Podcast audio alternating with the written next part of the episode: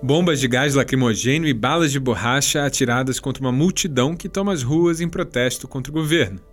A cena comum em muitos países é rara em Hong Kong. Esse embate entre manifestantes e Estado testa os limites do modelo político que vigora na região, que vive sob a influência direta da China.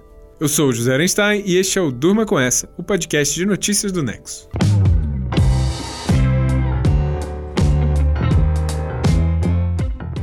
Oi, eu sou a Laura Capellucci e estou aqui com o Zé para apresentar esse podcast que vai ao ar no finzinho da tarde, começo da noite, de segunda a sexta.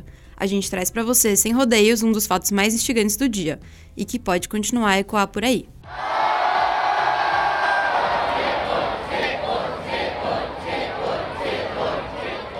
Hoje é 12 de junho de 2019, quarta-feira, e lá do outro lado do mundo, o dia começou com protestos de massa, com milhares de pessoas nas ruas de Hong Kong.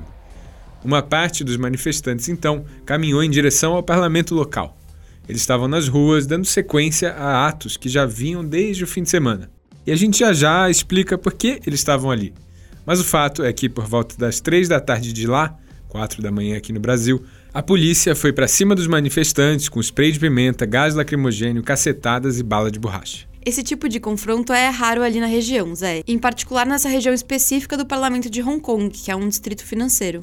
Segundo o governo, 22 pessoas ficaram feridas no episódio que já é o mais violento desde que Hong Kong passou para as mãos da China, num regime especial em 1997. Bom, essa rápida escalada de violência nessa quarta-feira é um bom termômetro para a gente medir o grau de tensão na região nesse momento. E para isso, a gente tem que dar uns passos atrás e entender como a situação chegou a esse ponto. Vamos dar vários passos atrás e primeiro vamos com um pouco de história. Hong Kong virou uma colônia britânica em meados do século XIX. Era o auge do Império Britânico que se espalhava pelo mundo abrindo mercados em busca de matéria-prima para alimentar e dar vazão à sua Revolução Industrial. Em 1898, os britânicos fizeram então um acordo com os chineses, que dominavam a região, que tem o tamanho aproximado da cidade de São José dos Campos. Eles arrendaram Hong Kong por 99 anos junto aos chineses. Ao longo do século XX, Hong Kong chegou a ser ocupada por três anos pelo Japão, na Segunda Guerra Mundial, mas depois voltou para as mãos britânicas. Nesse período, Hong Kong se manteve como um importante entreposto comercial capitalista e um lugar de fuga para alguns chineses que se opunham ao comunismo.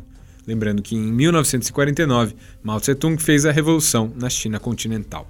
Em 1997, o acordo de 99 anos firmado entre britânicos e chineses chegou ao fim, e Hong Kong voltou para as mãos da China. Nesse fim de milênio, a China já era outra ainda muito fechada do ponto de vista político, com um regime de partido único, o Partido Comunista, e censura à imprensa. Mas com uma economia cada vez mais aberta e crescendo vertiginosamente, em franca ascensão capitalista.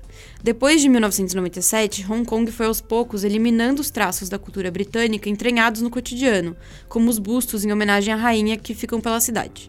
Mas Hong Kong manteve um status diferente em relação ao resto do território chinês. Oficialmente é uma região administrativa especial, e desde 97 vigora ali um sistema de administração batizado de Um País, Dois Sistemas. Na prática, isso confere a Hong Kong um alto grau de autonomia em relação a Pequim, que é a capital chinesa.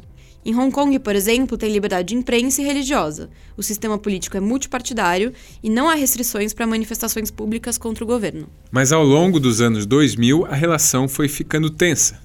A medida exata dessa autonomia de Hong Kong em relação à China continental sempre volta ao debate e está em disputa. Em 2014, por exemplo, teve a chamada Revolta do Guarda-Chuva, quando centenas de milhares foram às ruas contra a interferência da China continental no processo de escolha de representantes locais. Lembrando que Hong Kong tem um órgão legislativo unicameral conhecido como LegCo, da junção das palavras Conselho Legislativo em inglês. É o seu parlamento. Metade dos 70 membros desse conselho assumem o posto por meio de uma votação restrita a membros das entidades comerciais da região. A outra metade é eleita por voto direto em sistema de representação proporcional.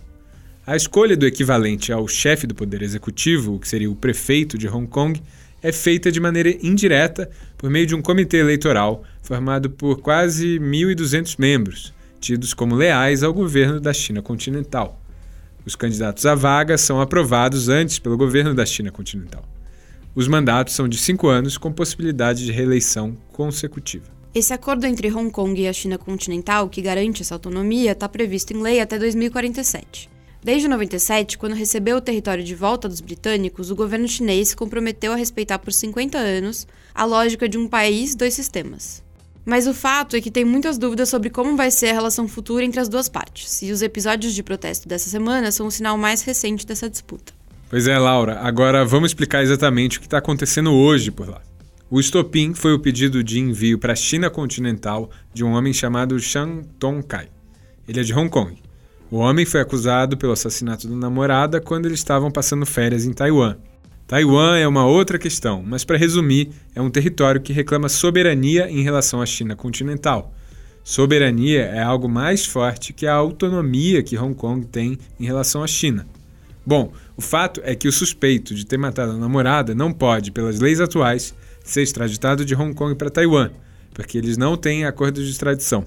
Ao mesmo tempo, o suspeito não pode ser julgado em Hong Kong por um crime cometido fora da região.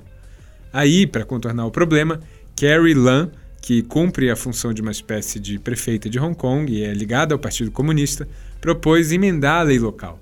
Com isso, passaria a ser possível extraditar pessoas de Hong Kong diretamente para a China continental, que reivindica o controle sobre Taiwan.